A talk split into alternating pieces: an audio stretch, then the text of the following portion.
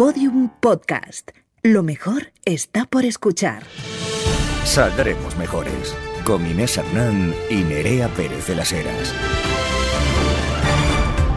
Hola pequeñas zorras, ¿cómo estáis? Bienvenidas una semana más. Feliz cumpleaños si eres Géminis, es un signo absolutamente incompatible con mi forma de ser. Y con la mía, que soy Acuario. Pero Uf, tengo pésimos que, recuerdos. Tenemos que decir que, bueno, eh, alguno, algún, algune habrá que se salve dentro de todo este, bueno, de, de este pequeño saco de mejorcitas que llevamos acumulando semana a semana, partido a partido, sos eh, las cholas simeones de los podcast chapas.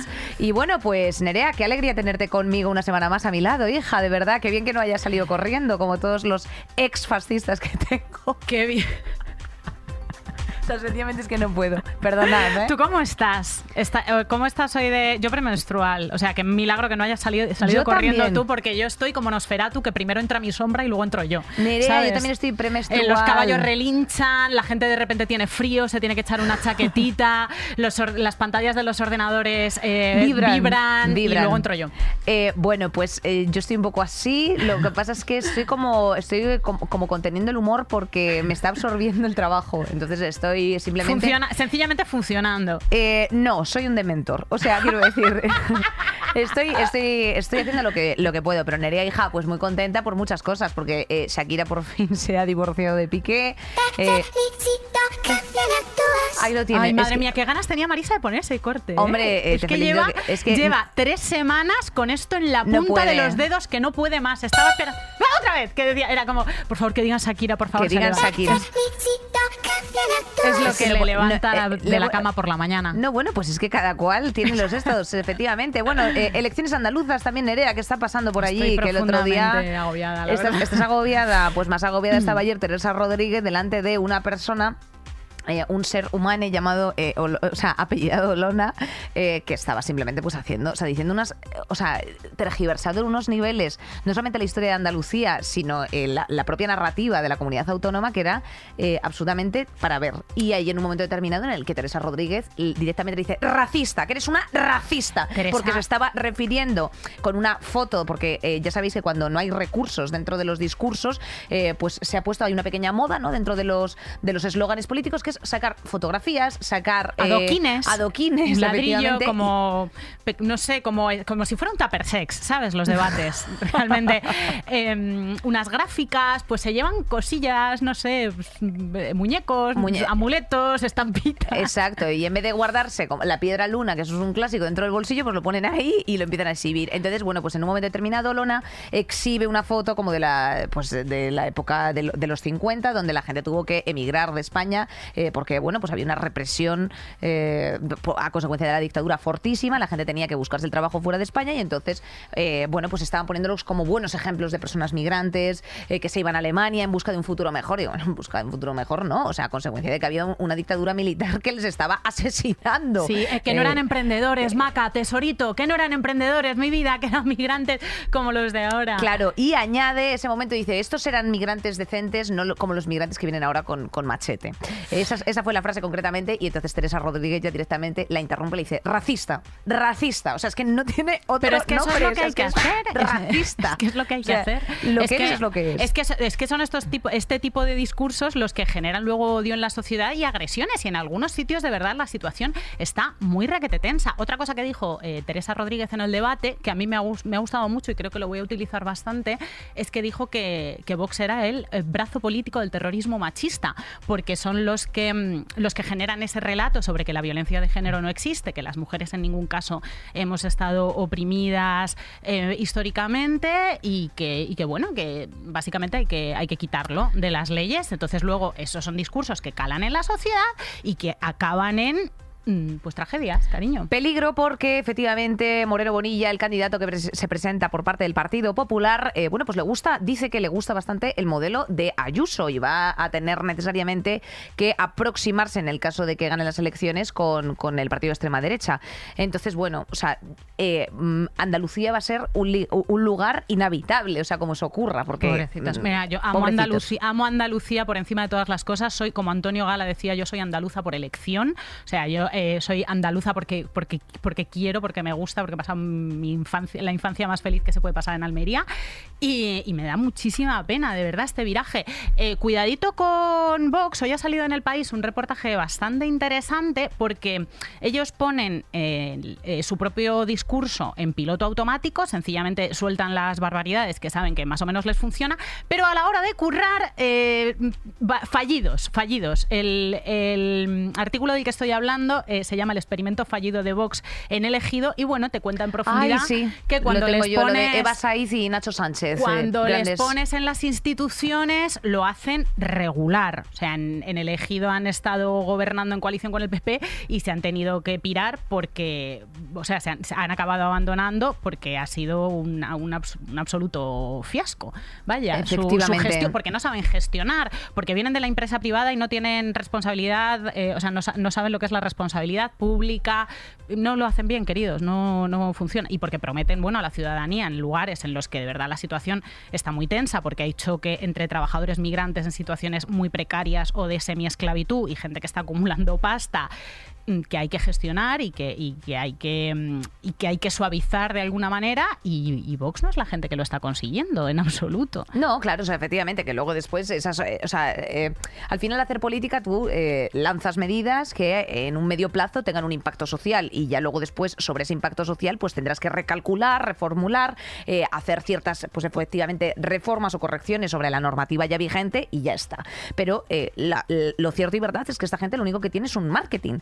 Que decirte, son empresas que se dedican a la política, no, no deja de ser otra cosa. O sea, al final luego después, como eso tiene una cantidad de puertas giratorias que no te quiero yo ni nombrar, pues evidentemente se, se agarran como se, se agarran como garrapatas a eso. De hecho, tengo que mencionar otra cosa que me ha hecho bastante gracia Se dentro del se viene mundo anécdota. VOX y es que ha dimitido eh, bueno Javier Moreno, que es un alto cargo de Vox en Castilla y León por dar discursos de igualdad y educación sexual que por otra parte pues se contraría con, con los propios principios del partido ultra. Entonces, eh, ¡oh! Me estás diciendo, eh, Inés, me estás diciendo, Inés, que un miembro de, de Vox daba chochocharlas? O sea, Eh, correcto. Voxocharlas. Eh, o sea, ¿qué estaba pasando ahí? Mm, Pues estaba pasando algo como, como que esa persona, el chai latte, tía, se habían, se hab- habían puesto como más canela de lo normal y ese hombre se había ido allí pues a decir cosas como eh, usad protección, eh, cuidado con el VPH, eh, cuidado con, ¿sabes? O sea, pues hablar... el consentimiento es importante, hay que hacerse Esas revisiones. locuras. Eh, Calla, Nerea, por Eh, favor. ¡Ay, que me quedo muerta! O sea, por favor, claro, eh, o sea, por favor, o sea, que es que me tengo que tapar los y oídos. entonces en el partido han dicho, mira, hasta, eh, hasta aquí hemos llegado. Hombre, esto no hasta puede aquí, ser, hasta aquí. esto no puede deja, ser". deja de enseñar a los niños en qué posturas sexuales tienen que practicar las relaciones, porque eso, ante todo, son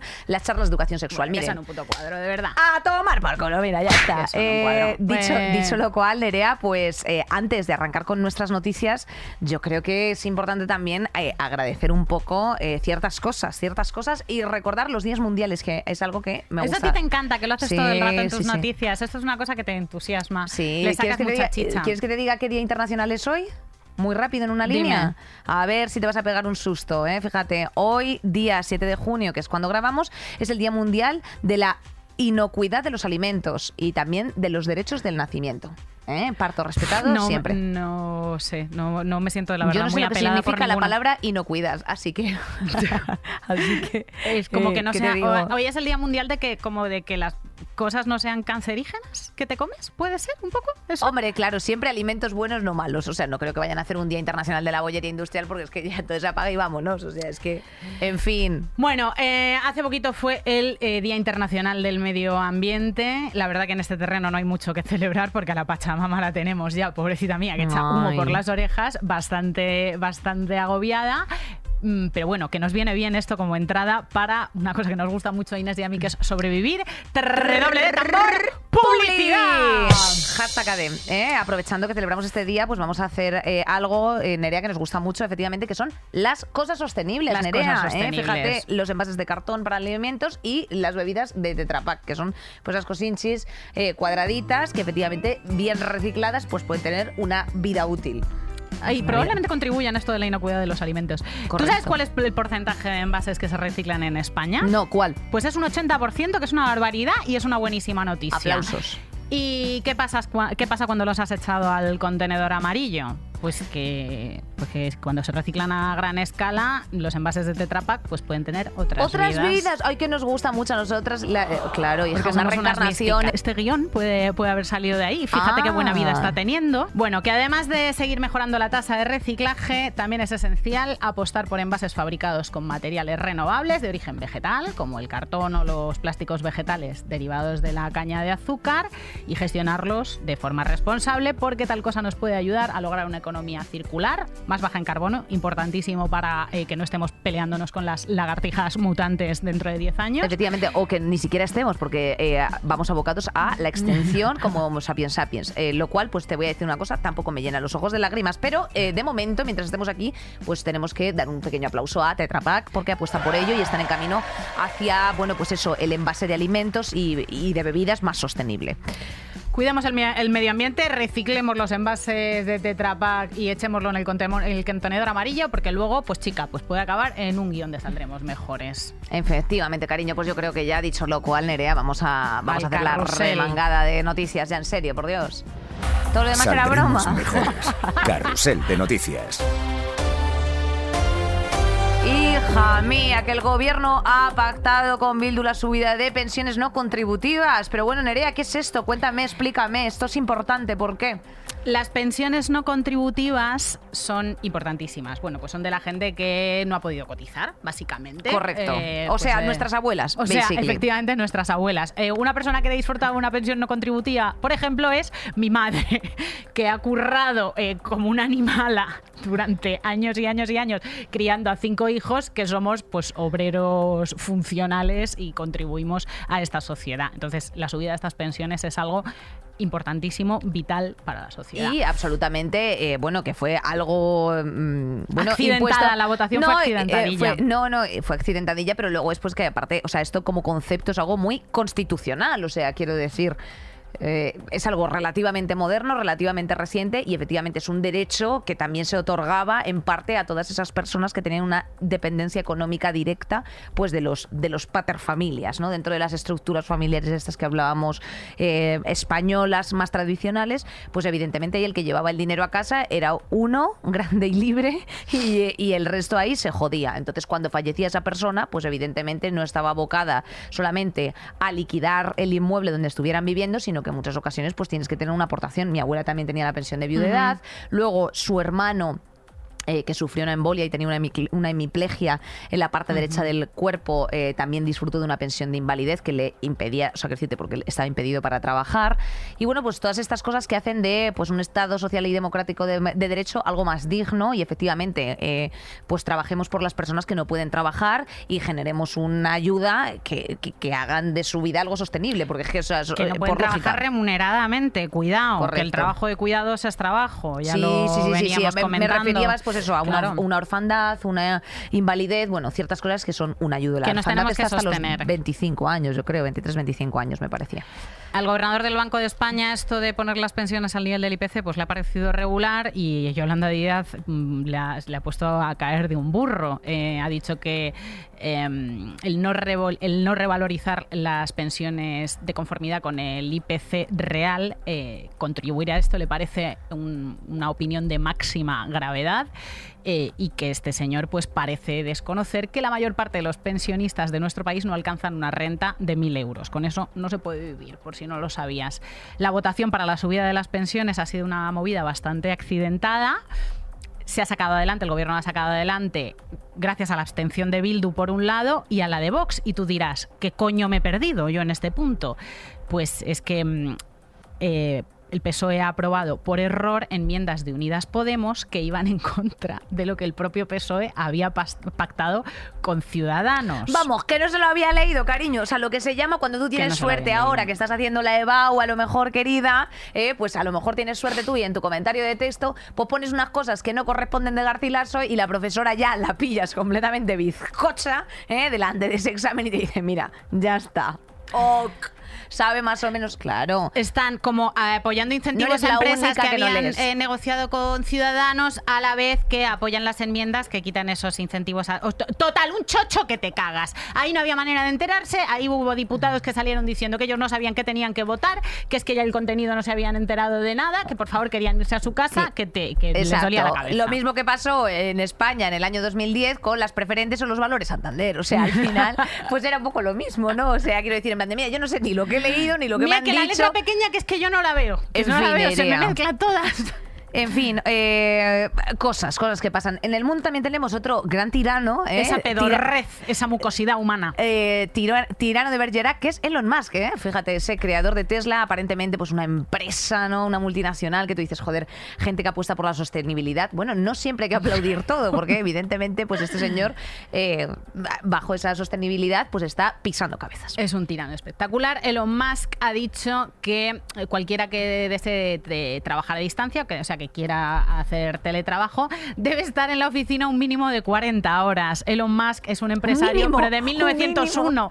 No sé, es un, un empresario preindustrial. O sea, es un señor que estaría muy bien quizá en el feudalismo, pero que en el mu- muy moderno, muy moderno, pero es que no, no funciona, no es compatible con los derechos laborales. Hay que acordarse de que miles de empleados de Tesla han estado encerrados durante meses trabajando jornadas de 12 O horas, seis días a la semana. En fin, me ha dado el hipo y todo. Muchos tenían que dormir en las instalaciones como parte de la burbuja para evitar contagios, o sea, en vez de estar en su casa, estaban en la empresa. Es que esto, tía, roza la esclavitud. No, te lo o sea, la juro. O sea, esclavitud no, es esclavitud, objetivamente. o sea, quiero decirte, el- no en, la carta, en la Carta de Derechos Humanos de la ONU eh, no está contemplado el tú tener que dormir en la oficina para seguir trabajando. O sea, quiero decir, una cosa es un apuro, eh, los años 70 en Detroit, una cosa muy puntual, ay Dios mío, nos cierran la fábrica, hagamos un día de resistencia y, y terminemos un producto que nos están pidiendo, en fin, lo que has visto en los Goonies, ¿sabes? Pero más allá de eso, o sea, no es, no es ficción, es explotación. O sea, no es ficción, es explotación. Pero es una persona que, eh, también te digo, hay un momento en el que cuando Nerea se te desconecta el puerto A con el B, esto es como cuando por la noche estás intentando tú enchufar el cargador en el enchufe Sí, sí, y es no, que no te manera, entra. te O sea, a las uñas acrílicas, No en le fin. entra porque de hecho, eh, bueno, ha dice que ahora quiere recortar la plantilla porque tiene un mal pálpito. O sea, este señor pues funciona eso con las, las runas, etcétera. Él se va a la esquina del TK Maxx y dice, pues me voy a hacer hoy una lectura de manos. Le coge a la señora y dice, mira que la línea esta la tienes un poco más para arriba que para abajo. Y dice, vete, a- ay Dios mío, que Ay, pues voy a despedir a 10.000 personas, cariño. Si es que me he levantado rarísimo. Pues de me he hecho, rarísimo. de hecho, a través del pálpito eh, sobre la economía se ha hundido la bolsa. No, no, se ha claro, hundido, es que se ha este hundido pavo la bolsa, no, se ha hundido Tesla en bolsa, la bolsa. Y este la bolsa señor, flota porque es de plástico. em, este señor tenía intención de comprar Twitter, que es una red social bastante grande en la que circulan información y opiniones, porque él también tiene el pálpito de que hay muchos más perfiles falsos de los que en principio le había dicho Twitter que había, que eran un 5%, y él sospecha pálpitos, ¿vale? Elon Musk es una persona, pues eso, que le vienen como revelaciones divinas, una persona mística, eh, que él sospecha que hay como alrededor de un 20%. A mí lo que me preocupa es que sean estos personajes que no entiende lo que son los derechos laborales, que se mueve con pálpitos, que es un iluminado rarísimo. tía, es que- claro, es, es que, que- este pavo, o sea, este pavo tiene un poder que está por encima de, de las legislaciones y por encima de las Eh, claro. naciones, como muchas otras tecnológicas o como muchas personas y empresas que tienen su pasta en paraísos fiscales y que tíos como este son los que marcan las pautas de innovación, incluso de moral. De- claro, exacto. Porque él, porque él se compra Twitter, os recuerdo, os digo lo de moral, no porque me lo Porque me haya va- venido, porque se compra Twitter para proteger la libertad de expresión. O sea, este señor Tiene eh, un concepto en su cabeza eh, que va a defender a ultranza por tan solo 44 mil millones de dólares. O sea, que mm, ya sabemos lo que sos, ahora negociemos el precio que decían en aquella película. Ya sabemos lo que es este hombre, que es un tremendo sapo, y efectivamente ahora están negociando el precio de la libertad de expresión y de otras muchas cosas. Pero no te preocupes, Nerea, eh, relaja tus, tus pequeñas sospechas porque está amenazando con abandonar esta comprada de Twitter. Eh, porque mm, hay sí, unas por el tema de los perfiles falsos y no sé bueno, qué, y tienen, porque están en una reunión unos señores con, con unos rabos, eh, no sé si muy Sí, grandes como muy canoas, pequeños. como no- canoas, como pequeños kayaks. Claro, no voy a entrar, o sea, es que no voy a entrar efectivamente ni en la valoración del tamaño, porque evidentemente eso me parece pues mm, que no ayuda al body positive. Sí, te agradecería Eh, que delante de mí no lo hicieras. no, no, y además es que no quiero ni hacer una pequeña imaginaria de eso, que ya me están viniendo cosas a la cabeza. ¡Ay! Tengo un pálpito. Tengo un pálpito. El pálpito es que efectivamente está viendo ahí como una especie de juego de tronos en esas reuniones que está siendo pues algo absolutamente deleznable. Y que nos afecta, y que nos afecta muchísimo, que esta Sí. gente, no sé, o sea mm, el otro día hablaba con una colega como de la mm, del poder que tienen multinacionales y eh, multinacionales y tecnológicas respecto a nuestras vidas y a la manera en la que nos manejamos en el futuro con la cultura digital, eh, lo que las cosas que nos llegan con los móviles, nada nuevo, ¿vale? O sea, llevamos ya mm, como tres décadas con esta movida para arriba y para abajo. Y no le parecía especialmente negativo que esto fuera así. O sea, no le parecía especialmente negativo que, mm, que grandes mm, oligopolios, personalidades, empresarios que al final se rigen por el beneficio económico, fueran los que, los que marcaran las pautas del futuro. Lo estamos viendo con Elon Musk. O sea, este tío ha dicho que él quiere proteger la libertad claro. de expresión y a, y a nadie le ha parecido mal decir, no, oiga, un momento, es que esto es una cosa que se tiene que decidir, le- no sé, colectivamente, ¿no? Porque es parte... eh, eh, confluye Claro, lo con que los pasa- derechos humanos. Lo que pasa es que lo que pasa es que esto es una red social privada. Entonces él siempre puede esgrimir que aunque esté por muchos usuarios, pues mm, no hay un interés público necesariamente en una red social de no sé cuántos miles de millones de, de usuarios, sino que simplemente es algo que se puede comprar. Entonces, claro, evidentemente eso es lo que, o sea, quiero decirte, eso es lo que tiene el capitalismo, tía, que, que puedes comprar todo. O sea, puedes comprar todo. Puedes comprar la dignidad, puedes comprar el amor, puedes, o sea, todo se puede comprar. O sea, al final hay una tangibilidad en las cosas más, o sea, me- menos intangibles del mundo, ¿sabes? Y, esas, y eso es lo que se están haciendo. Eso y, es nadie, y nadie lo está defendiendo. Con el teletrabajo, o sea, estas declaraciones sobre el teletrabajo son escandalosas. Él no tiene ningún problema, uno de los tíos más poderosos del mundo y de la historia, ¿no? Porque acumula, acumula pasta que históricamente no se había visto En antes, nadie, una sí. acumulación de riqueza sí, tan bestial. Algún zar, por lo visto, decían. Tranquilísimamente dice que 40 horas presenciales mínimo.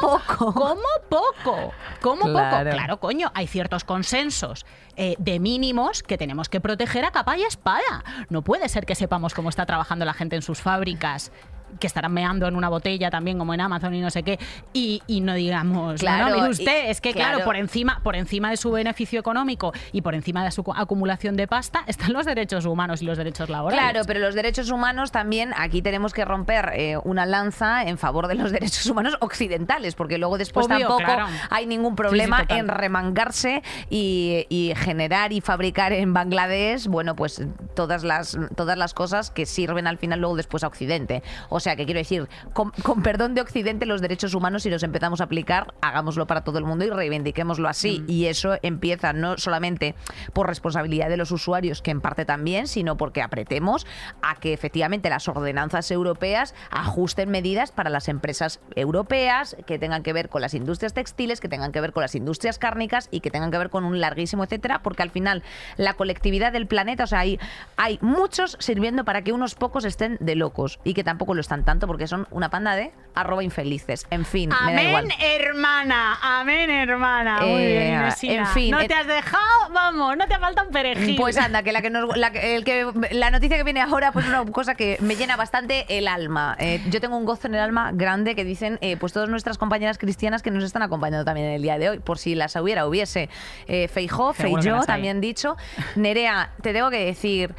Aplausos gallegos eh, para estas personas que han tenido que aguantar a este caballero eh, durante los últimos años ahí en Galicia. Qué pesadez, qué tío tan arduo, cómo se hace. Qué gris. Este sí que es un dementor. Qué gris. Sí, sí, Qué sí. aburrimiento, Sí, por favor. Es un personaje, o sea, es un personaje de Tintín, ¿sabes? Secundario absolutamente. No, no es una cuestión estética, es una cuestión como de alma. Sí, o sea, de- está empty. irradia, irradia sopor. Sí, y además está vacío. O sea, O sea, quiero decirte, o sea, es literalmente un corcho. Tú estás en Entonces- primavera, tú ves, tú ves, te sale una noticia de Feijón, el móvil te baja la pastilla de inmediato. O sea, es un. ¿No? Absolutamente. Te- Bueno, que este señor ha decidido no vender la sede de Feijóo no, no quiere vender Génova, efectivamente. El otro día, de hecho, eh, un señor que se llama, eh, bueno, pues el, eh, bueno, uno de los coordinadores de, de ahí del Partido Popular, porque todo, o sea, en, si en España algo nos gusta es poner en el link que, que somos coordinator de algo, eh, efectivamente, bueno, pues hay una persona que ha dicho que los edificios que los edificios no tienen culpa de nada. La intención es seguir aquí. Bueno, eh, eso es eh, lo que ha dicho el número 3 de los populares, alguien que se debe dedicar a algo que tampoco de- que tampoco conocemos muy bien. Número 3, ¿qué coño hace? Pues mira, te- ¿qué coño hace cobrar del dinero público? Es que claro, luego después muchos gameplays, muchos gameplays, pero es que, eh, a ver, si empezamos a hacer un repaso de, de a, to- a dónde van nuestros impuestos eh, en profundidad, señores, porque es que vamos. Che- eh, eso es lo único que te puedo decir, Nerea. Me hace bastante gracia que haya personalizado, o sea, personificado, quiero decir, el edificio. Como cuando tú llamas a tu gatita en plan de, ¡ay, paloma, palomita, palomita, palomita pequeña, te quiero muchísimo! Pues este señor lo ha hecho exactamente igual, solamente que con Génova 13. Lo cual es, pues en fin, de psicopatología. Genova 13 de eh, House on Haunting Hill, esa especie de castillo con unos murciélagos eh, que lo sobrevuelan. Bueno, pues la Audiencia Nacional consideró probado en 2021 que el partido pagó en negro la millonaria reforma del edificio y condenó al PP como responsable civil subsidiario. Eh, Casado en un principio dijo que se iba a deshacer de tremenda casa encantada, pero Feijóo ha dicho que bueno, que para qué, que le da una pereza que se caga y que aquí se queda esto. Ya está. A ver, es que hacer una mudanza, hija, yo que he hecho tantas en Una mi vida también es. pereza. Las mudanzas son horribles. Junio, época de exámenes y mudanzas, ¿eh? ¿Por qué no decirlo? Eh, las mudanzas. Sí, porque es ahora cuando salen como los pisos no buenos, porque nunca vas a encontrar un piso de calidad en una ciudad, en una urbe como Madrid, donde se concentra el 80% de la población. De, de- de- yo creo que del mundo, porque cada vez hay más gente Ya, aquí ya, sí, y sí, cuesta más y cuesta más encontrar eh, casa, pero es verdad que es complicadísimo.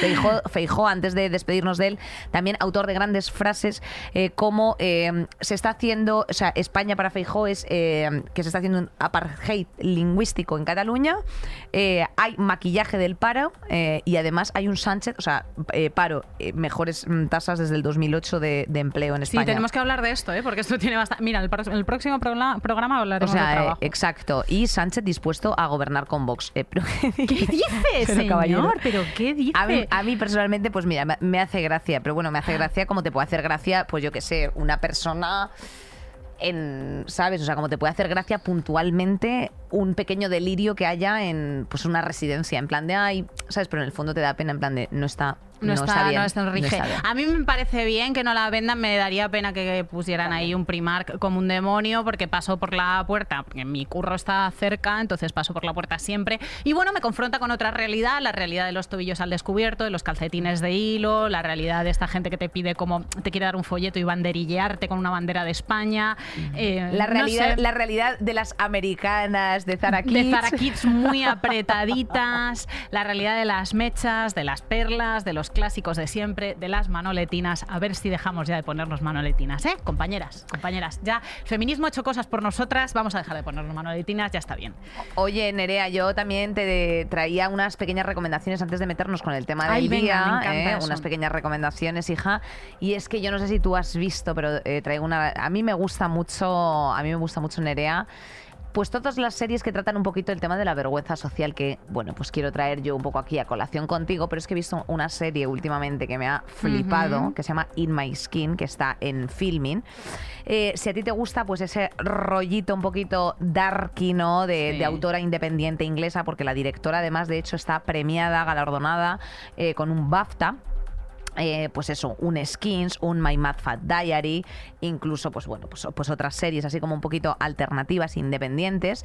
Eh, bueno, pues eso, In My Skin, eh, narra la historia de una chica que se llama Bethan, que es una adolescente así con una familia disfuncional, pues como la de muchos, muchos de los anteriormente mencionados a lo largo del programa de hoy.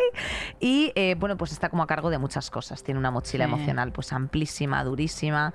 Y, y bueno, pues eh, al final, tía, no se plantea otra cosa que, que no es que estamos ante un mundo real poco dispuesto para realidades alternativas, ¿no? Porque tiene, un- insisto, una madre que está ingresada, eh, tiene unos colegas bastante simpáticos que, es el, que, que lucen ser como un poco el Sí, me- pilar, una abuela un poco ausente, pero también Pero también con- bastante simpática con la cierta abuela, sí. pero efectivamente todo muy white trash que a mí es una cosa que me gusta mucho y arman una serie que, que te meriendas en cinco en cinco horitas o sea que mm, si tenéis oportunidad por favor In My Skin de filming Skin en yo no sé si tú has filming. No es euforia, cariño. Si tú estás empachada viva de la, de la brillantina de euforia, mm, ponte in my skin, porque es este rollito grisáceo que en Loach. mm, Y ellos son simpatiquísimos. O sea, a mí la abuela la amo y la amiga zorra loca la adoro también. O sea, Absolutamente, ¿no? ¿Has tenido tú alguna vez ese puntito de vergüenza social? Eh, o sea, que por Claro, ejemplo no haya sido tu, responsabili- tu responsabilidad o tu culpa que, que yo que sé, que pues, tus padres tuviesen un comportamiento u otro y tú lo hayas tenido que justificar. Bueno, con mi familia no, pero, pero sí, sí, o sea, claro, todo, yo creo que todo el mundo que no está en una situación hiperprivilegiada como que ha, ha tenido que vivir eso, ¿no? Tú probablemente con Uy, relación con tu familia, sí. Yo todo, querida. Yo, pues, por ejemplo, pues si teníamos, eh, o sea, en la graduación, porque no han venido tus padres? Pues probablemente se les habría olvidado, pero yo decía que estaban trabajando. Las navidades que ellos se iban de viaje, yo digo, no, es que tienen un, tra- un viaje en el extranjero, no. Eh, la, la respuesta es, tú- son navidades, eh, alguien tiene que cuidar del perro. O sea, es que, en fin, yo tengo una infancia un poco trastornada. Pero, eh, Sí. claro, sí, sí, el tener que mentir, pues para, evidentemente, tener un encaje social en un momento determinado. Jo, yo viendo la serie he pensado que igual a gente que no había tenido unas infancias tan normativas y tan felices le puede dar un poquito de trigger, ¿eh? O sea, yo pensa- pensaba, de hecho, pensaba en ti, vaya, o sea... No, no, no da trigger porque, a ver, es bastante, o sea, que sí te está llevado Es como a un divertida, es muy extremo. divertida. Está llevado, está llevado a extremo, la relación que tiene ella con la madre, que es una madre, mm, bueno, pues evidentemente que tiene una patología, que está ingresada por Sí. esa patología. Eh, en fin, no sé, a mí me parece muy guay porque además también tiene este punto irónico con el que trabajan mucho las series británicas, ¿sabes a que me refiero? Que es como un poco de modelo Sí. de sitcom dentro del drama. Entonces, pues, en fin, carne de culto de malasañera, ¿lo quieres? Pues te bajas filming, querida, que Venga, te digo. niña. Eh, dos cositas, dos apuntes de cosas culturales que puedes hacer. Blast en el CDN, no te la pierdas de ninguna de las maneras. Es una obra que dirige en Teatro en Vilo, que a lo mejor son las personas, no lo sé, ¿eh? porque existe Rosalía y tal, pero a lo mejor son las personas con más talento de este país que han juntado, han hecho un casting monumental y le han preguntado a gente entre 16 y 24, 25 años eh, cómo cambiarían ellos y ellas el mundo. Y a raíz de eso han hecho un casting con siete personas que no son actores y actrices y han montado una obra de teatro que tú puedes ver en el Centro Dramático Nacional, que es estéticamente preciosa, que es una fiesta, que tiene reflexión, que tiene emoción, que no te la puedes perder. Y eh, de subidón también contra el futuro, que es el último libro de Marta Peirano. Os sonará Marta Peirano, que es periodista, eh, por su libro El enemigo conoce el sistema, Ay, sobre los sí. peligros de las redes. Pues ha sacado, ha sacado un libro nuevo con portada de Miguel Brieva, que da bastante buen rollo, porque es, eh, según, bueno, no os queremos hacer spoilers, pero mm, os lo podemos resumir como un relato antiapocalíptico, que no nos viene mal, para construir un futuro esperanzador. Ya has tenido que trabajar, Marta Peirano, cariño. Anda, Bueno, querida, y ya está. Y te cierro yo, eh, hija mía, como no, con eh, mm, Marion Cotillar en La piel de Juana de Arco. Uy, es verdad, tenemos que En verla. las tablas del Teatro Real, efectivamente. Bueno, pues eh, va a estar hasta el próximo 17 de junio. Y bueno, pues mm, la verdad es que es un personaje histórico bastante increíble, que tiene como mucha fuerza, que le llevó a hacer cosas bastante extraordinarias. Eh, tenía eh, unas, mm, una fe más, más, más fuerte ¿no? que, que las convenciones y al final pues es como muy bueno pues mm, muy inspiradora y muy referente para hombres y mujeres y ya te digo tiene ese momento de Juana de Arco en la hoguera eh, con la narrativa porque esto es como una coproducción de ópera de Frankfurt eh, y, eh, y precisamente Marion Cotillar entonces hay unas escenitas de ella y yo creo que hombre aprovechando si estás en Madrid eh, te quieres aprovechar de estas entradas de último minuto que tiene el Teatro Real de cuatro horas antes de una función para menores de etcétera. 30 por tienen eso, por eso estoy yendo estas son las sí. de, las de último minuto que tienes un descuento del 90% hija pues yo qué sé pues te recomendamos siempre eh, eh, mensualmente hay que intentar hacer una cosita así de loarte eh, ya sea una lecturita un algo para hija Para una serie bien pues para, para darle eh, lo que necesita el alma que es un poquito no de babas como a mí se me caen actualmente al hablar sino pues un poquito de inspiración y yo qué sé de escape querida Chica y Juana de Arco, que todas las actrices que lo hacen, pues se ponen el pelo a la taza y se rapan la nuca, parecen bolleras de Barcelona y da mucho gusto verlas. Anda, hija queer, mía. imposible. Bueno, pues nos vamos ya, querida hija, con, con una cosa que también eh, pa- forma parte de las noticias que tú bien sabrás, que es el juicio de Amber Heard y Johnny Depp, eh, que ya estamos eh, un poquito bastante cansadas ¿no? de, de toda esta, de toda esta situación y además del momento Johnny ganador, ese discurso de odio que pone eh, aún más en duda de, a, a las víctimas de, de violencia de género, porque no recordemos que esto ha sido, eh, bueno, los dos han sido condenados por, por una cuestión difamatoria y bueno, pues eh, se ha hecho un juicio público y popular y por tanto entonces hemos decidido nosotras montar, anda, mira, fíjate, me están enviando un WhatsApp, a ver si os dan por el culo. Dejadla en paz. Deja- Deja- está conmigo ahora. Dejadla en paz, por en favor, paz, un rato. Dejadme en paz, coño. tengo 100 eh, chats sin abrir eh, y así van a seguir siendo juicios populares, querida. Saldremos mejores.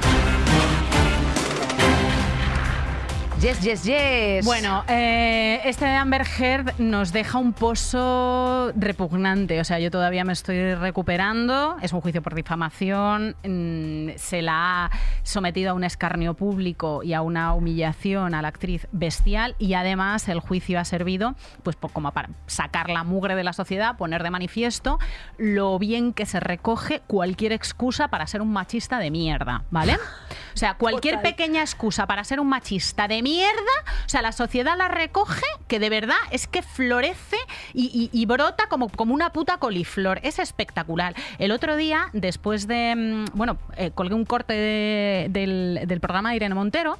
Y, m- y me salta una, voy a decir cuenta porque me, parece como excesivo decir persona porque no quiero darle como demasiada categoría y que se lo crea hablaba de "Es- en las playas de Málaga ha habido un caso de una violación grupal y es que resulta que era mentira. Y era colega, o sea, si tú vives tranquilo eh, pensando que la violencia machista no existe y que todas esas violaciones que se denuncian en España, que son eh, una cada ocho horas, no existen, sencillamente porque has rebuscado en, en la última de la última página del diario de Cádiz y has encontrado algo que ratifica lo miserable que eres, pues tío, vive Exacto, tranquilo, ya exacto. está, ya está. No busques resarcir tu conciencia de, de- de- de persona infraser absoluta con noticias del heraldo.com. O sea, quiero decirte, de, de forocoches, o sea, deja de decir tonterías, por Dios, que efectivamente mirar, o sea, cuando el único activismo que se está haciendo, o sea, cuando la gente tiene que hacer, el otro día yo me metía en Twitter, Tía, y eh, cuidado chicas, eh, os paso por aquí, circulo por aquí imágenes de un acosador que hay en Gijón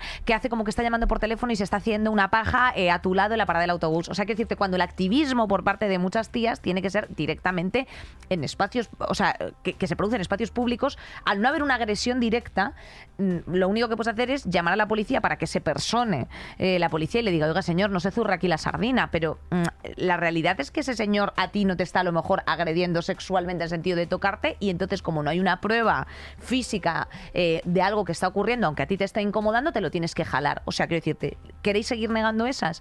O sea, queréis, o sea, queremos seguir incrementando sí, este eso, número, excusa este es número, buena. claro, exacto. Que el puto Entonces- Jack Sparrow de repente ha ganado un juicio por difamación, a pesar de que hay 12 cargos en Reino Unido que, que le, que le han eh, condenado, o sea, que han reconocido malos tratos físicos mm, y psicológicos a Amber Heard y que es que eso es una realidad. Bueno, pues tienes que rascar en Google para llegar a esta noticia de que estos 12 cargos son reales y que realmente este señor infringió Sí, violencia. Y sobre todo, tía, que como, es- que, como que ese momento en el que se intenta justificar la agresión, en plan de, bueno, es que si la pegaste más que justificada, es, mm, voy más allá, mm, si no la has pegado, pégala porque es lo que verdaderamente merece. O sea, quiero decirte, Este o sea, unas cosas ya de unos delirios. Y está probado que se follaría al cadáver incinerado de Amber Heard y la gente la está insultando a ella, está diciendo que es una mentirosa y una chunga. Bueno, muchas veces en procesos judiciales pues sacan eh, se sacan las vergüenzas de la sociedad, eh, la gente se comporta como una masa enfervorecida, este es uno de los ejemplos, pero ha habido otros, históricamente ha habido otros que nos apetece pues traer aquí, sobre todo para ver cómo han impactado en cómo han impactado en la gente, cómo incluso han impactado en las leyes, alguno de ellos, y cómo han cambiado nuestra visión sobre ciertas personas o colectivos a través de eh, juicios como Juicios el de- populares. juicios populares como el de como el de Dolores Vázquez. Dolores. Vázquez, por ejemplo, efectivamente. Bueno, para que vosotros lo sepáis, eh, a finales de, de los años 90, Rocío Baninkoff, que tenía 19 años, desaparece en Mijas, Málaga. Hay un documental de esto, desconozco si es en Netflix o en HBO, pero lo, lo Sí. relata todo muy bien. El de Tania HBO, el de HBO es el de, seguro 100%, el de Dolores Vázquez.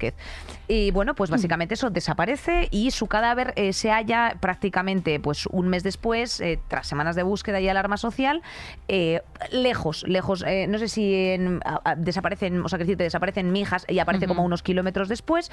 Y bueno, pues evidentemente a todo esto hay una presencia de entornos, ya es cuando empieza todo el amarillismo, heredero entonces de los juicios de Alcácer, o sea, también porque las niñas de Alcácer desaparecieron en, 97. en el, en el 97, o sea, uno- unos años 97. Antes. creo, sí. Sí, o en el 95, no lo recuerdo, pero era cuando, pues efectivamente, eh, se desplazaban físicamente todos los periodistas allí, montaban platos improvisados, o sea, había una serie de cosas. Bueno, pues ocurre lo mismo y entonces esos medios empiezan a presionar a todas las personas que están haciendo la investigación, exigen justicia y, eh, y entonces, mm, bueno, pues como que esos investigadores, en vez de hacer una investigación con normalidad, tienen que encontrar rápidamente un culpable porque si no, bueno, que deficitario, pero bueno, es que este sistema, pero es que estamos inseguros, pero ahora cómo vamos a salir a la calle.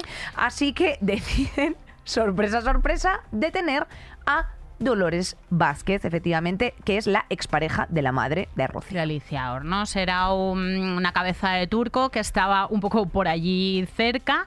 Eh, los medios eh, estaban enloquecidos para encontrar al, al culpable de este asesinato. Margarita Landi, en uno de los desayunos de la 1 de la época, llegó a decir: Mi corazón me dice que sí que a mí me parece que es culpable. muy fuerte O sea, eso, este ¿eh? era el tipo de cosas que, que circulaban. Dolores Vázquez había mantenido una relación sentimental durante años con, con, Anici- con Alicia Hornos la madre de Rocío Bánico, que había terminado. A esta mujer se la pinta como, eh, como dice Beatriz Jimeno en la construcción de la lesbiana perversa, pues como un estereotipo de lesbiana que para nada corresponde a los cánones eh, de erotización de la De la mujer. masculinidad. Sí. Es una tía, insisten muchísimo en medios. Yo tengo recuerdo de este juicio, insisten muchísimo en que es una persona antipática, agresiva, en que hace karate. eh, en, bueno, se construye una se construye una culpable, ¿no? A raíz de a raíz de ella. Eh, total, se acaba, se acaba declarando culpable a Dolores Vázquez eh, por una falta de coartada y por haber incurrido en contradicciones. Bueno, porque parece que era la que estaba más cerca. Esto lo aseguró el que por entonces era el ministro de Interior, Ángela Cebes, para justificar los errores policiales y judiciales que llevaron a una inocente a la cárcel. Porque, porque, sí, sí. porque Dolores Vázquez estuvo en la cárcel. Espera, y, que te voy a vamos, decir yo cuánto estuvo. Eh, que es que esto se lo la yo- condenó a 15 años. Sí. Y pasó en la cárcel 519 días. Pasó en la cárcel 519 días acusado de un crimen que no cometió. El culpable era Tony Alexander King. Eh, correcto, efectivamente. O sea, que eh, ahí lo que estaba intentando Ángela Cebes era diluir que ellos no habían, mm, de una forma fehaciente, o sea, que habían eh, despreciado cosas como, por ejemplo, el ADN de una colilla que se encontró al lado de donde eh, aparecía el cuerpo de dolor de, de Rocío Baninkoff. Luego, después, esto también está, o sea, quiero decirte, este caso se pudo despejar porque se linkó con el caso eh, de, de Sandra Caravantes, que Sí, era la otra Sonia chica. Caravantes. Sonia Caravantes, perdón, efectivamente. Y, era- y, y, bueno, o sea, quiero decirte que efectivamente, como sabían, o sea, como el cuerpo, atención, esto es bastante escabroso, el cuerpo de Sonia Caravantes no se había hallado en el nivel de, mm, de descomposición en el que ya estaba el de. Rocío Baninkoff, pudieron efectivamente hacer el link de eh, las, bueno, pues las pruebas de ADN que efectivamente culpaban a, eh, a este señor. Este señor, además, por cierto, a todo esto, hablando de justicia europea, tampoco no, se quedan atrás otros países. Este señor es un, eh, era un tipo que ya era un maltratador En Reino eh, Unido, sí. denunciado efectivamente en Reino Unido. Y entonces, eh, bueno, pues se ponen lo primero en contacto con la expareja que tenía una hija. aquí ella era residente de Alicante o de no sé dónde. Y entonces le dicen, oye, ¿usted conoce a este- a esta persona? Sí, no sé qué, no sé cuántos. Y dice, bueno, no me lo. O sea, quiero decir, y enseguida ya, pues todo a favor para que, para que avanzase la, la investigación. Pero sí, o sea, quiero decirte, hay muchos casos sin resolver en España. Eh, bueno, el caso, el caso a lo mejor incluso de Jeremy Vargas, que también vamos a comentar hoy aquí. Madeleine. ¿Cómo se pone, por ejemplo, el foco? eh, porque es una niña rubita inglesa Bueno, bueno. y no eh, cuando eh, viene de una familia humilde, como es el caso de Jeremy Vargas, aunque esté incluido en los archivos de la Interpol su imagen. Pero quiero decir, o sea, hay mucho de clasismo, hay mucho de efectivamente una educación social en plan de a través de esto es el, esca- el escarmiento público, las niñas de Alcácer, como fue en plan de ten cuidado si sales sola por la noche. Sí, sí, ahora profundizaremos porque el de las niñas de, Alcá- de Alcácer fue una manera de cambiar nuestras conciencias. a de las- cómo salir a la calle a las mujeres. A las mujeres que, te- Ujú. que teníamos 10, 11 años por aquel entonces, nos cambió por completo la manera de enfrentarnos al espacio público. En- por eso traemos el tema de los juicios mediáticos, porque como hemos visto en el de Amber Heard y Johnny Depp, mm, sacan lo peor de la sociedad, ¿no? O sea, nos, nos ponen delante un espejo que es, que es muy revelador. Total. En el, durante, el proceso, mm, durante el proceso de Lo- Dolores Vázquez, Juan Manuel de Prada escribió en su columna de ABC algo que me gustaría leer. El asesinar a Rocío Bánicoz esa- al asesinar a Rocío Vanikov, esa mujer, Vázquez, estaba excluyendo la posibilidad de un amor distinto al suyo, un amor que fuese fecundo y perdurara en otra carne.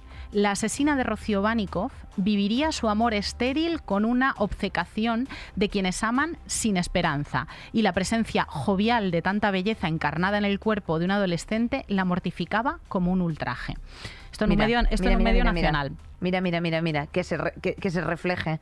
O sea, qué asco, qué asco. O sea, lo que es dar asco. rienda suelta a tus peores instintos porque tienes ahí, pues como está pasando con Amber Heard, ¿no? O sea, tienes ahí a una, a una excusa para volcar toda, Totalmente. toda la mierda que te viene de dentro y que estás deseando justificar.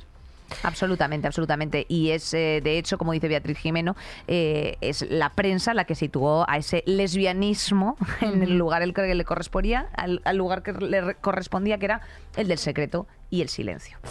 Eh, dicho lo cual, Nerea, por seguir con los temas. eh, La manada. La manada. La Ah, mm, bueno, Recordamos- eh, te recordamos el caso, efectivamente. San Fermín es eh, 2016, noche, cinco jóvenes sevillanos violan en un portal eh, de la capital navarra a una chica de 18 años. A primera hora de la mañana son detenidos, uno en un turismo, los otros cuatro en la Plaza de Toros, mientras disfrutaban alegremente del encierro. Pronto se les empieza a conocer como La Manada, que era el nombre del grupo de WhatsApp en el que había pues otros amigos que no fueron a aquel viaje y con los que compartieron vídeos de la agresión, bueno, de la violación. Buenos días, follándonos a una entre los cinco, escribió uno de los detenidos. La respuesta, cabrones os envidio. Esos son los viajes guapos. Eh, esto cae en una España distinta al caso, por ejemplo, de las niñas de Alcácer o de otras violaciones, otros casos de violencia sexual. Eh, cae en una España que la misma tarde del día 7 celebra una manifestación multitudinaria en, Pamplona, en Pamplona de repulsa contra la violación. El propio ayuntamiento pide a la ciudadanía que no permanezca impasible ante la violencia y las agresiones sexistas e insiste a la sociedad en cambiar el modelo cultural en el que se protege al agresor y se culpabiliza a las mujeres. Empezamos a hablar en chats, en las calles, en todas estas manifestaciones que empiezan a levantarse por todo el país de justicia patriarcal. Empezamos a hablar sobre cómo mm, la estrategia de la defensa de la manada es intentar que la, que la víctima pase vergüenza, distribuir sus datos personales en algunas web, co- como, sucedió. Correcto, correcto. Pero Em, bueno, nos- no cortos ni perezosos, tenemos que decir que efectivamente incluso el voto particular del juez Ricardo Javier González eh, también habló de esta agresión eh, en la que había pues un ambiente de holgorio y regocijo. Eh, que aunque el vídeo pues mostraba que la denunciante estaba sometida a la voluntad de los procesados, que, la que la estaban usando como objeto para satisfacer instintos sexuales, eh, bueno, pues en ningún momento, mm, o sea, no dejaba, no había un no por parte de la denunciante, simplemente había menor actividad y expresión y expresividad de la denunciante. O sea, quiero decirte que aunque la calle salió, o sea, aunque la gente salió a la calle a denunciar una serie de cuestiones que eran absolutamente bochornosas y que no tendrían que tener ni una discusión, la propia justicia, las propias instituciones eh, pusieron freno y luego después afortunadamente fue el Supremo el que lo tumbó. Has hablado de la defensa de la manada, eh, uno de las de- uno de los mm, uno de los abogados de la defensa de la manada, eh, a uno de los de, de estos señores también era es el abogado eh, o fue el abogado del Cuco del caso de Marta del Castillo, de los asesinos de Marta del Castillo. Joder, pues menuda Sí, sí, para que tú lo la sepas. que se rodea. La- el caso de la manada provocó un revuelo social que ha culminado recientemente en la ley de solo sí es sí, que consagra el consentimiento sexual explícito como clave de la libertad sexual. Esto ahora nos puede parecer muy evidente, pero en su momento gente como Cayetana Álvarez de Toledo vino a preguntarse si es que las mujeres para expresar nuestro consentimiento teníamos que estar diciendo sí, sí, sí todo el rato, como si no fuera consciente de que aquí el problema era que se estaba calificando de abuso y no violación una agresión sexual en la que la persona estaba eh, pues en shock, estaba inerte, estaba sin hacer nada, estaba sin poder reaccionar y por lo tanto no hacía falta demasiada violencia para someterla. Pero es que esto sucede en muchísimos casos de violación. Correcto. A lo que añadimos eh, detalles que socialmente también eh, se produjeron y era, por ejemplo, que ahora mismo, esto me lo, me lo dijeron otro día en Place, una de las categorías más buscadas de porno eh, era precisamente violación. Una de las categorías más buscadas en porno era la de eh, violación grupal. Eh, y, por supuesto, una de las búsquedas más fuertes en la época de la manada en Internet, o sea, eh, los parámetros que, se estaban determinando por Google, era vídeo, abuso, o sea, violación manada. Con esto también te estoy diciendo en qué sociedad estamos. O sea, quiero decirte, cuando tú quieres ser el juez, cuando tú quieres ser el que vea eso, el que eh, puedas transgredir la intimidad de otra persona, por supuesto, mm, dejándola por donde sea, y el que tú emitas el juicio en plan de, bueno, a mí el juez me da igual lo que diga, la jueza me da igual lo que digan los abogados y me da igual sobre todo lo que diga la víctima. Yo quiero verlo con mis propios ojos. Lo que eres es un mierda. O sea, lo que eres es un basura. O sea, quiero decir, al final el pozo de todo esto te tiene que quedar en, hostia, se ha cometido. O sea, yo lo primero que, mm, que me ocurrió, porque eso tampoco fue hace mucho, tía. O sea, yo me acuerdo de manifestarme. Claro. Eh, lo primero que dije es, hostia, eh, bueno, lo primero, me puede pasar a mí perfectamente en una noche en, el- en la que si yo me voy con dos tíos eh, mm, a una casa porque me apetezca, porque esté jocosa y esté divertida, automáticamente ya he perdido la posibilidad de tener mm, voluntad sobre esto que está ocurriendo. O sea, estoy perdiendo automáticamente la posibilidad de decidir sobre lo que está pasando porque me estoy yendo eh, con cinco tíos en el caso de esta chica. O sea, lo primero es que esto puede ocurrir. Lo segundo es que la ley no me están parando. O sea, lo tercero es que se me va a tachar, o sea, se me va a tachar de guarra y de loca. O sea, que mejor, eh, pues mm, no salgo de mi casa porque se me va a tachar de, de guarra y de loca por poner un pie en la calle. O sea, hablo de lo primero, lo más instintivo. O sea, porque es lo que, ve- ver lo que estaba pasando. Y ya luego después, evidentemente, pues entender que hay un sistema con unas carencias eh, Justicia patriarcal. jurídicas, efectivamente, eh, absolutamente devastadoras. Y cada sentencia que iba saliendo, Nerea, o sea, la recuerdo perfectamente. O sea, lo de la excepción del Ricardo este era como en plan, tío, no me lo puedo creer. O sea, no me lo puedo creer. O sea, es que no había esos relatos. O sea, también pasó con lo de la chica que hacía el relato de la, de la manada de Manresa. En plan de, pues mire, no me acuerdo si. eh, eh, o sea, solamente recuerdo una mesa, había una Coca-Cola encima, una lata de cerveza, un no sé qué, un no sé cuántos. O sea, ese nivel en el que tienen que llegar las víctimas a justificar. Los juicios son públicos en su gran mayoría, a salvedad de que lo, lo- lo prohíba así el juez de que, de que entres a, a ser público. Hostia, tía. ¿En serio tienes que utilizar eso? ¿Sabes a lo que me refiero? Para hacer cinco programas de espejo público, cinco programas de Ana Rosa. ¿Sabes a lo que me refiero? O sea, tienes que exprimir la intimidad de una persona. eh, eh, cuando la reflexión colectiva está yendo por otro lado completamente distinto. O sea, es que es muy heavy. Y tía, la es muy intimidad que se exprime normalmente es la de la víctima, porque Claro, claro, eh, tienes un relato de todas las vejaciones que ha sufrido esa persona que es parte del dominio público y los datos personales de esa tía. chica estuvieron en webs. Cuando dices, acabas de conectar el... Lo, lo más buscado en porno, ¿no? Con el un- con una agresión, ¿no? Con una Sí. violación. Vale, pues cuando hablamos de justicia patriarcal, que a lo mejor no, no cala el concepto exactamente lo que- de lo que estamos hablando, es de que eh, jueces eh, incluso- jueces y juezas partícipes en procesos como el que dice que lo que ve es un holgorio, participan de esa conciencia colectiva en la que una violación es porno. Eso es justicia patriarcal. Que eh, nadie está libre de la cultura de la violación, porque todas, todo el mundo estamos, o sea, hasta una mujer a la que han agredido sexualmente y que no sabe si la han agredido o no, no lo sabe por la cultura de la violación, porque la llevamos en vena, porque la llevamos hasta el puto tuétano, porque dices, hostia, ¿habrá sido culpa mía? Cuando tú dices Exacto. habrá sido culpa mía, eso es cultura de la violación que te está afectando también a ti. Ab- absolutamente. Porque te la han metido con cucharón. Y de la cultura de en la cultura de la violación estoy yo, estás tú, está el chaval Sí, sí. de 16 años que busca violación en Pornhub y están los jueces también y las juezas. Y por eso, por eso hace falta formación en violencia de género. Para eh, todos, para transversal todos. para todo el mundo y Exacto, educación para sexual. Las, para las instituciones se tienen que, para sacarnos eso de encima. Eh, yo misma me he tenido que revisar respecto de lo que tú estabas diciendo. O sea, lo primero que yo dije es, ay Dios mío, pues no voy a salir a la calle. ¿Sabes a lo que me refiero? Como si, como Claro. efectivamente, como la culpa es nuestra, en plan de, ay no, por favor, Dios mío, otra vez ser la guarra de mi barrio no quiero. ¿Sabes a lo que me refiero, tía? Cuando no tiene absolutamente nada que ver con eso. O sea, es tal cual lo que estás diciendo, tía. Es muy fuerte, es muy fuerte. Y además, sobre todo, es que esto que está haciendo, o sea, de- referirse, o sea, no es ningún término jurídico decir que ahí están eh, accediendo con regocijo y holgorio. O sea, tú lo que estás es... eh, volcando orientando tus, claro, sesgos, o sea, estás volcando tus sesgos. eh, es algo absolutamente subjetivo, no es ningún término jurídico y además estás orientando la opinión popular. Que eso también era muy importante, porque aquí, claro, luego después cogemos un par de titulares que han dicho los jueces, 330 y tantas páginas tenía la sentencia de la Audiencia Provincial de Navarra, ¿eh? O sea, quiero decirte, eh, te leías bloques, pero tía, o sea, es que eso era en plan de hostia puta, tío. O sea, Se hizo hostia. una obra de teatro, Jauría, eh, con. María Arbás de Prota, Sí, que es estuvo verdad, es rolando bastante tiempo y que era esas 300 páginas llevadas a escena. Ya está. O sea, no había ningún, no hacía falta cambiarle absolutamente nada. Esa- eran esas 300 páginas llevadas a escena. Pero claro, escenificadas, pues eran otra cosa. Eran las declaraciones de los miembros de la manada, eran las declaraciones de las chicas, eran lo que estaban diciendo los jueces. Claro, cuando tú lo ves ahí, pues te das cuenta de lo que estás viendo. El caso más mediático que ha habido en España antes del de la manada fue el caso de Alcácer.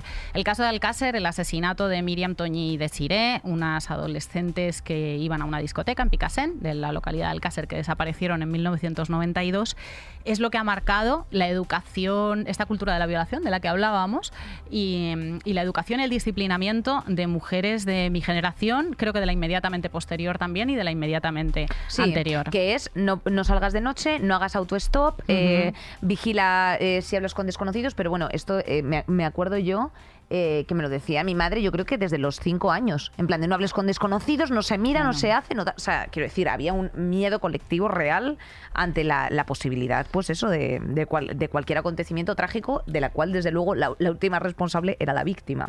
Sí, pero es que nos, nos educó, o sea, actuó como una especie de cuento con moraleja en la que tú estabas viendo constantemente, porque además el tratamiento mediático del caso, es- Vale. o sea, el caso de Alcácer marcó el, peri- el peor periodismo, el periodismo negro, el periodismo amarillista, eh, esa Nieves Herrero con los familiares que se acababan de, de- bueno, enterar. desaparecieron, por, por- por contextualizarlo un poco, efectivamente, ellas estaban haciendo autostop, eh, salían de fiesta esa noche, desaparecen las tres y eh, unos meses después, de- sin éxito de, de la búsqueda de los cuerpos, eh, bueno, mm, 75 días concretamente, dos apicultores que estaban trabajando por los campos cerca, en el barranco de la Romana, encontraron tres cadáveres semienterrados eh, en un paraje de bastante difícil acceso y entonces ahí ya, ¡pam! ¿Sabes? O sea, que te llevaban hasta entonces, pues esos 60 días eh, de, eh, bueno, de hecho, uno de los padres de una de las niñas estaba prácticamente en...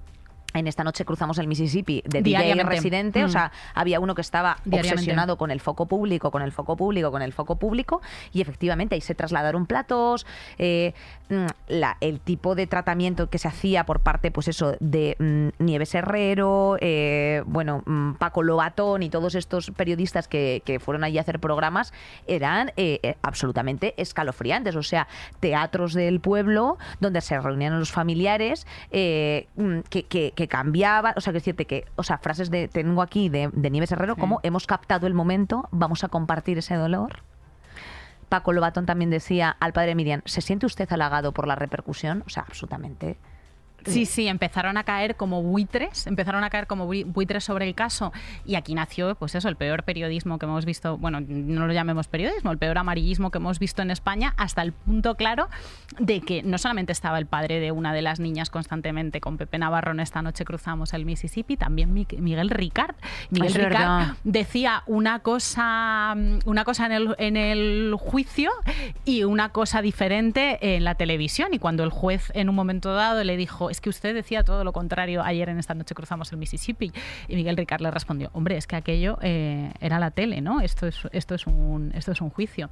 Em, es muy recomendable para entender cómo caló en España el caso Alcácer y cómo nos cambió como sociedad. Creo que ahora hemos vuelto a dar otra voltereta, que lo que estamos haciendo es desandar el, el camino, o sea, salir del hoyo en el que nos metió a las mujeres el caso Alcácer. Hay que leerse Microfísica sexista del poder de Nerea Barjola, que es un libro que analiza el tratamiento mediático del caso. Siempre se habló, o sea, en la leyenda negra del caso Alcácer se habló siempre de que había una snuff movie, de que, claro, el, el padre creo que fue el de Miriam, que estaba completamente obsesionado con que había alguna especie de complot, de secta, que había implicado gente muy importante en el asesinato de las niñas, o sea, una especie de, de delirio, Conspiración, sí. y delirio que nunca se llegó a que, se- que nunca se llegó a demostrar, obviamente, y y que esa gente las había matado y las había torturado para hacer una snuff movie. La conclusión que saca Nerea Barjola en este libro es como, es que esa, esa, esa snuff movie, esa película de tortura real, existe. La hicieron los medios de comunicación españoles. La hicieron los medios. Los medios enseñaron esquemas de la, de la autopsia, los medios describieron con todo lujo de detalles lo que les habían hecho y lo que les habían dejado de hacer. O sea, ese sufrimiento en directo de esas, de esas criaturas lo vivió este país en directo. Esto te cala cuando, como yo, tenías 10 o 11 años, de una manera en la que... em, en la que tú ya no, o sea, no, te comportas igual, o sea, lo tienes, teníamos, mis amigas y yo, teníamos pesadillas con el caso Alcácer. Nos juntábamos como el que se junta en el pueblo en, verano, como el que se junta a contar historias de miedo, en plan, ¿sabes lo que le hicieron y se las llevaron y no sé qué?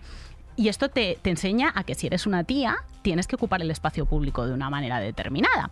Nerea Barjola también habla de que existe un espacio en el que mm, existe un espacio del que no nos podemos salir. Es un espacio en el que las mujeres estamos como fuera de la tutela masculina. Ese espacio se mágicamente aparece como si tú abrieras el armario de Narnia, ¿vale? Ese espacio aparece cuando te vas de viaje sola, haces autostop, O te sea, subes al piso que hablabas antes. Responsabilizarte de tu desgracia, ¿no? Cuando subes al piso Mm. del que hablabas antes, cuando estás borracha, cuando te metes en el portal de la manada, cuando te vas de viaje a un país al que no te tenías que haber ido, cuando te metes en un callejón oscuro, abres el armario de Narnia y te metes en un espacio en el que no tenías que estar. Y entonces ahí Es tu culpa. puede, te, te pueden hacer cualquier cosa. Cualquier cosa, Te pueden hacer exacto. cualquier cosa. Cuando las feministas decimos sola y borracha, quiero llegar a casa, no lo decimos porque seamos unas malcriadas ni unas alcohólicas. Lo decimos porque queremos reclamar el espacio público. Porque queremos que esa puerta y ese espacio en el que se nos puede hacer de todo no exista.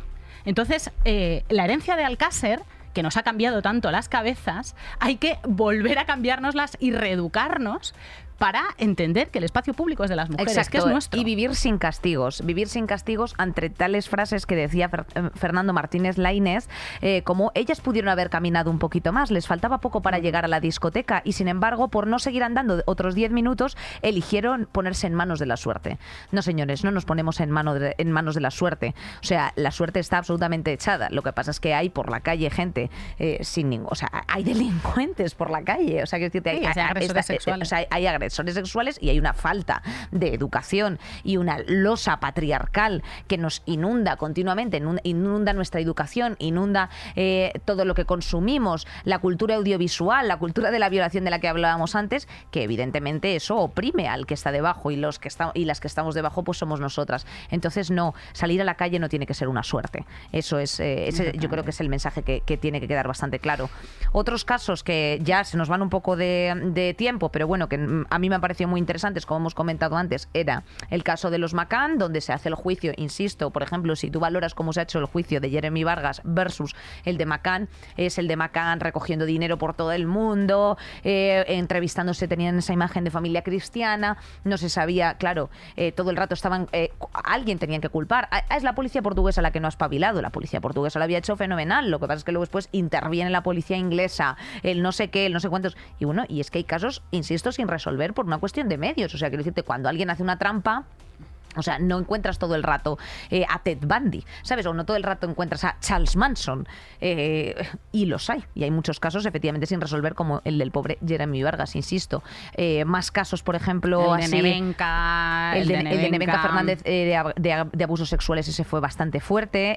y, Y, también, cayó en una España, cayó en una España en la que era muy pre-Me Too, pero muy requete pre- Me Too. Nevecan Fernández denunció a Ismael Álvarez por acoso. Y, El y caso de Asunta Basterra se también. puso- se puso todo el mundo a su favor. El caso de Asunta Basterra. El caso de. Asunta Basterra, que tú si ves, por ejemplo, se llama caso Nenúfar, que, que así se llamaba, eh, hay una incongruencia en algunos, en algunos, claro, porque eh, o sea, metieron en la cárcel al padre y a la madre automáticamente. La madre se suicidó hace un par de años, creo que fue. Em, Tía, eh, hay una incongruencia, o sea, hay un momento en el que también esta es la realidad. O sea, si tú vives en un Estado eh, social y democrático de derecho, tú tienes que presentar una serie de pruebas que te inculpen. O sea, y igual que pasó con Dolores Vázquez, dijeron "Mm, a la cárcel. ¿Sabes a qué me refiero? Sin pruebas suficientes. O sea, pruebas suficientes no es que tengas la mirada para allá. Y entonces aquí metieron a los dos, sin tampoco tener prueba- pruebas concluyentes de que ambos fuesen los, los asesinos, porque decían que a lo mejor podía haber sido solo el padre.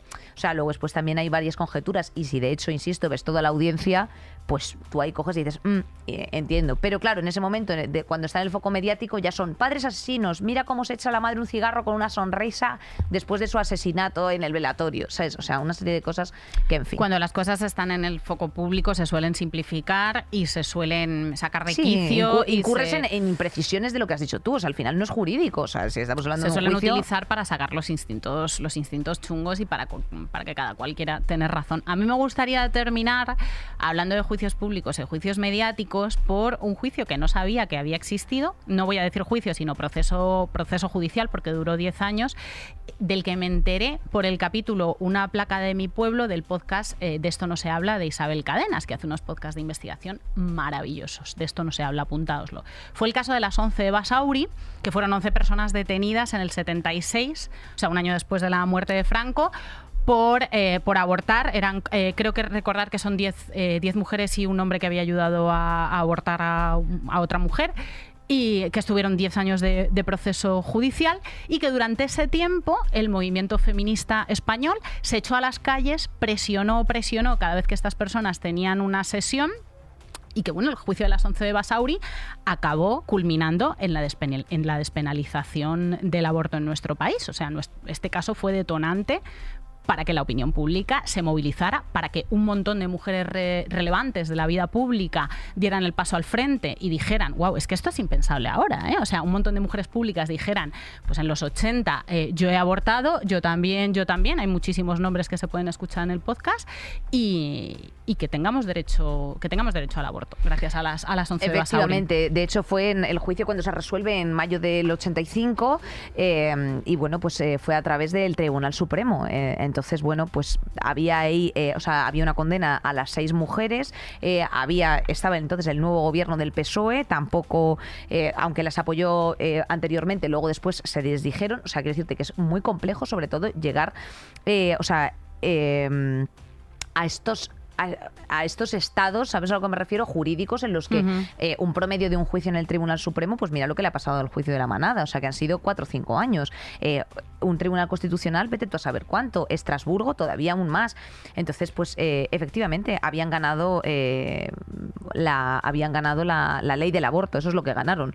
Que se sigue Pero, discutiendo a día de hoy, cariño, desde el 76, es que de verdad lo y que muy hay que... y, y, una muy insuficiente victoria de 10 años de 10 años de juicios, ¿eh? Esto sí. Esto fue así. Eh, pues abrazos para todas ellas. Abracitos para todas Abracitos ellas. para las 11 de Basauri les debemos todo, le debemos todo también a la gente que hay en la pecera bendita, Hombre, claro. seáis 27 las 11, veces las 11, de, la, las 11 de Basauri y las 7 de y las 7 mejores. hijas mías, que no paréis de currar. Marisa Pérez a los mandos. Hombre, Laura Terciado, compañera a los mandos también de otros mandos. Jimena Marcos. Gema Jiménez.